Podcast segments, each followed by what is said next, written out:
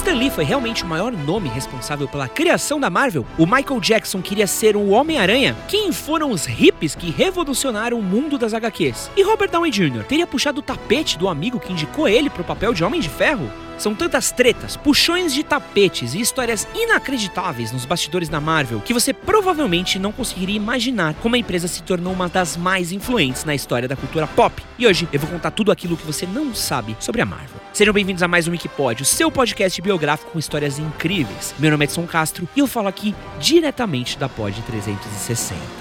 E para você ter uma ideia do sucesso que é a Marvel, estima-se que a empresa tem um valor que passa da casa dos 50 bilhões de dólares. É o dinheiro, né? E tudo isso mudou na última década, justamente depois que a Disney comprou a empresa por cerca de 4 bilhões de dólares em 2009. Eu lembro onde eu tava quando eu vi essa notícia. É bizarro. Eu tava atravessando a Teodora Sampaio quando eu li essa notícia a primeira vez. Foi uma coisa que eu fiquei, o quê? A Marvel, a Disney comprou a Marvel. Desde então, a Marvel lançou 25 filmes que levaram a franquia para o topo do mundo nas telonas, sendo um sucesso financeiro e de público. Para você ter uma ideia, a Marvel tem quatro filmes na lista das 10 maiores bilheterias da história do cinema. Mas ah, o sucesso da Marvel, acho que todo mundo sabe, né? Só pra vocês terem uma ideia, aqui a gente tem um menino com um casaco do Capitão América dentro do estúdio hoje. Mas o que a gente vai falar aqui hoje é o que realmente interessa, que é a treta. Eu tô brabo, mano. Para começar, a gente precisa falar dele, um homem mais icônico da história da Marvel, Stan Lee.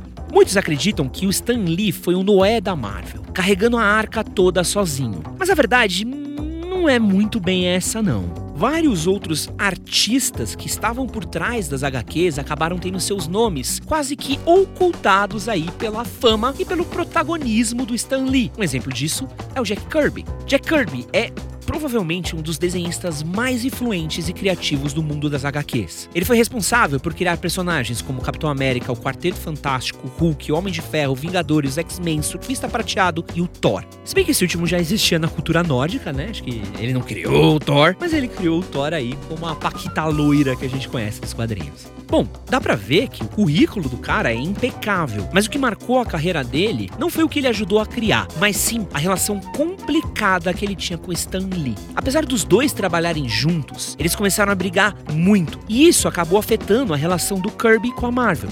A coisa ficou tão insustentável que ele largou a Marvel e foi trabalhar com a grande rival da empresa, a DC. Nossa, que traidor filho da mãe. Tudo começou na pior. No começo, quando Stan Lee e o Jack Kirby trabalhavam juntos, eles realmente assim eram uma dupla impressionante. O Stan Lee criava os roteiros e entregava eles na mão do Jack Kirby, que era responsável por fazer a ilustração e dar mais contexto para a obra. E por dar mais contexto para a obra, vou deixar aqui bem claro que era bem comum na época o Stan Lee dar só uma visão geral do que a história tinha que ser, sem diálogo, sem muita explicação. Ó, oh, o Capitão América vai encontrar o Caveira Vermelha, eles vão sair no soco, vão brigar e acabou a história. E aí os ilustradores na época tinham que fazer balões, histórias, desenvolvimento, e isso era comum em várias outras HQs, como por exemplo o Homem-Aranha. Mas enfim, e esse era meio que o modus operandi da editora aí por muito tempo. E essa sinergia entre o Kirby e o Lee rolou bem até 1966, quando surgiu o Surfista Prateado.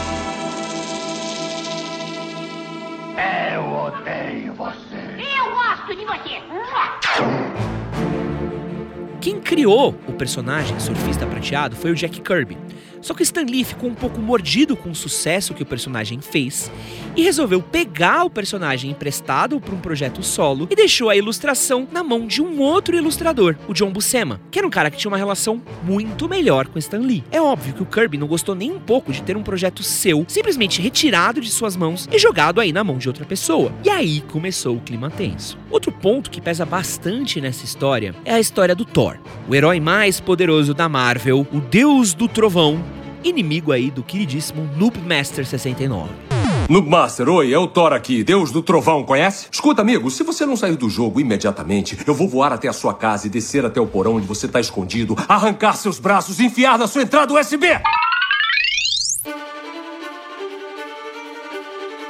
O ponto é que o Stan Lee disse em entrevistas que ele mesmo tinha idealizado o Thor como herói da Marvel e passado simplesmente pro Kirby ilustrar, quando a verdade não é exatamente essa. A primeira HQ do Thor foi feita em 1962, tendo Kirby como desenhista e Larry Lieber como roteirista. Ele continuou fazendo o Thor até mais ou menos a edição número 90, quando passou a focar em outros projetos, mas sempre fazia uma edição ou outra.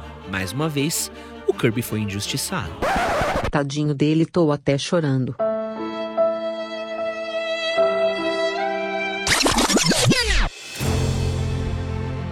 É claro que as desavenças com Kirby não diminuem o tamanho do Stan Lee para as HQs, mas o que a gente precisa ter claro é que o Stan Lee não era a banda de um homem só, era o seu trabalho com diversos outros artistas muito talentosos que acabaram resultando aí no sucesso da Marvel, e não só aí a genialidade do Stan Lee por si só. Temos sim que dar créditos aí para ilustradores talentosos como Jack Kirby e o John Buscema. E agora indo para a próxima treta da Marvel. Você sabia que o Michael Jackson tentou comprar a empresa do Stan Lee? Bom, acontece que o rei do pop era muito fã dos quadrinhos da Marvel, especialmente do Homem-Aranha. De acordo com o próprio sobrinho do Michael, Taj Jackson, ele sempre quis interpretar Peter Parker nos cinemas e chegou até mesmo a se reunir com Stan Lee para discutir como poderia fazer para comprar a Marvel e viabilizar a sua atuação em um filme. Tudo isso muito antes do Tobey Maguire sequer imaginar protagonizar aí o filme do Homem-Aranha. Mas reza a lenda que a Marvel recusou a proposta e o negócio não foi fechado. O que é triste, porque ia ser incrível ver o Homem-Aranha dando um moonwalking aí enquanto desvia das bombas do Duende Verde, imagina? Metendo um. Pô, tá aí uma, uma ideia boa pro Aranha Verso, hein? Que isso. Essa fera, essa fera.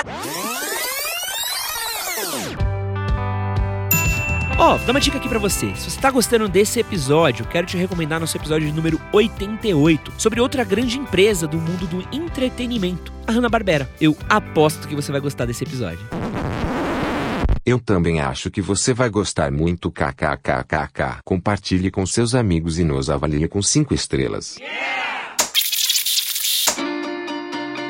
Bom, agora vamos falar um pouquinho sobre como alguns hippies simplesmente mudaram os rumos da Marvel.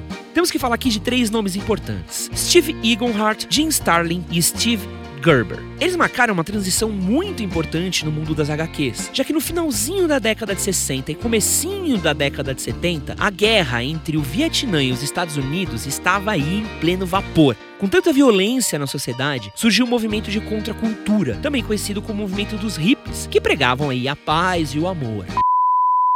Vou trabalhar, eu não vou trabalhar. Eu sou hippie, não vou trabalhar. E a guerra também acabou afetando o mundo das histórias em quadrinhos, já que parte do público que consumia as HQs ou estava na guerra ou estava protestando contra ela.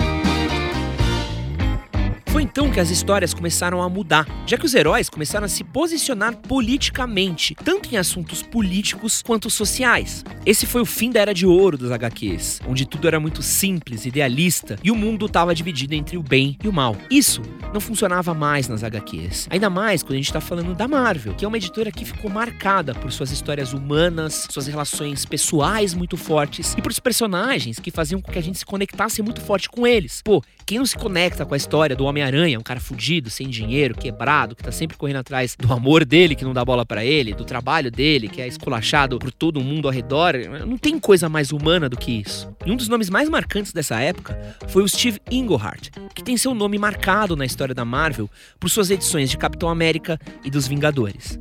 Ele criticava abertamente o governo dos Estados Unidos e a guerra do Vietnã. Em uma das edições do Capitão América, o herói acaba desmascarando uma organização terrorista e descobre que o principal líder dela também trabalhava para o governo norte-americano. É então que algo praticamente impossível acontece. O Capitão América para de usar o seu próprio uniforme, que é claramente uma homenagem à bandeira dos Estados Unidos, e segue aí com um uniforme preto, em forma de luto e seguindo um nome sem relação aos Estados Unidos. Aliás, essa história é iradaça e ela acabou dando aí inspiração para parte do seriado aí do Falcão e o Soldado Invernal aí, mas essa HQ é muito, muito, muito massa, assim. O Capitão América vira o soldado americano, é, é ferrada de divertida essa história. Outro nome importante dessa era da Marvel é o Jim Starlin. E aqui a gente precisa falar de uma pequena curiosidade. O O Steve Eaglehart e o Jim Stalin costumavam fazer festas pra caramba juntos. Os caras gostavam muito de fazer festas. E durante essas festas, eles costumavam tomar uma coisinha ou outra aí, né? Uma cervejinha, um vinhozinho, um ácido. E aí ficavam dando rolê pro Nova York até o dia amanhecer e buscando inspiração pros seus quadrinhos. Vamos usar droga, desgraça! Essa brisa psicodélica do Jim Starlin talvez tenha sido responsável aí por ele criar alguns personagens bem icônicos da editora, como por exemplo o Thanos, Drax, Shang-Chi, o Star Fox e a série Dreadstar. E ele também ficou conhecido por ser o primeiro roteirista a realmente matar um herói, que foi o Capitão Marvel. E sim, o Capitão Marvel na Marvel, e não o Capitão Marvel da DC. Que a DC também tem um personagem que chama Capitão Marvel, que é o Shazam. E essa história é uma história muito difícil de contar e fica pra um outro episódio aí, que é, é bem confusa mesmo. Mas enfim.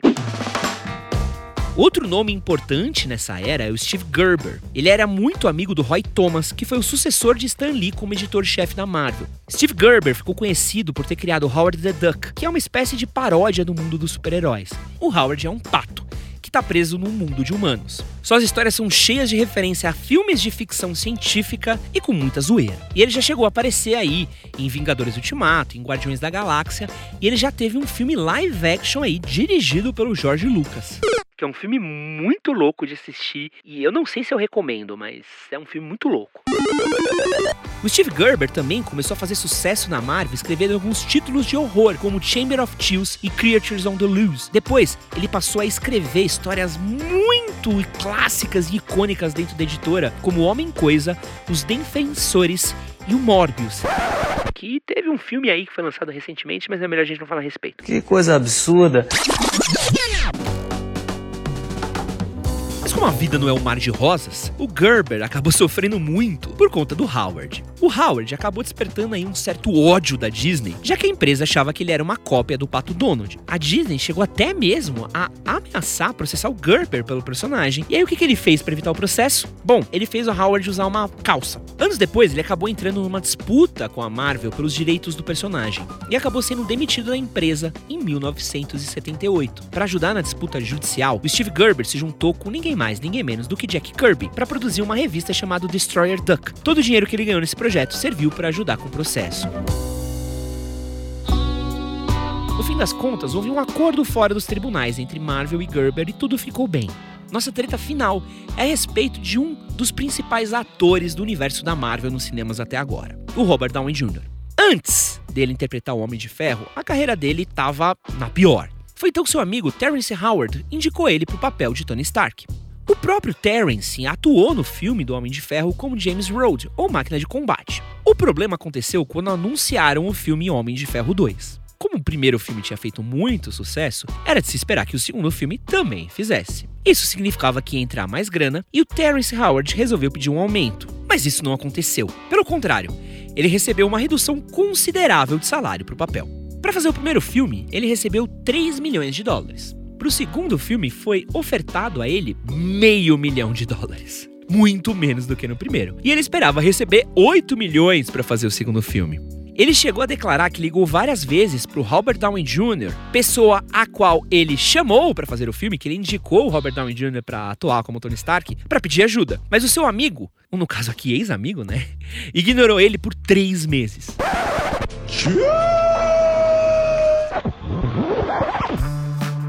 Que se ficou sabendo depois da estreia do filme é que o salário do Robert Downey Jr. aumentou muito, dando a entender que o dinheiro que pagaria o salário do Terrence Howard foi usado para o cachê do próprio Robert. Além disso, ele perdeu seu papel para o Don Cheadle, ator que hoje é o máquina de combate. Mas é preciso defender o Robert aqui. Ele chegou a se queixar com a produção do primeiro filme sobre o comportamento do Terrence Howard no set. E dizem aí as mais línguas que o Terrence Howard era uma pessoa bem difícil de se lidar durante a produção. Mas se você acha que o Terrence deixou tudo barato, você tá errado. Ele mandou um recado direto pra Marvel numa entrevista, dizendo que queria que eles. Bom, é, não posso falar aqui, né? Porque o horário não permite. Mas vocês já entenderam.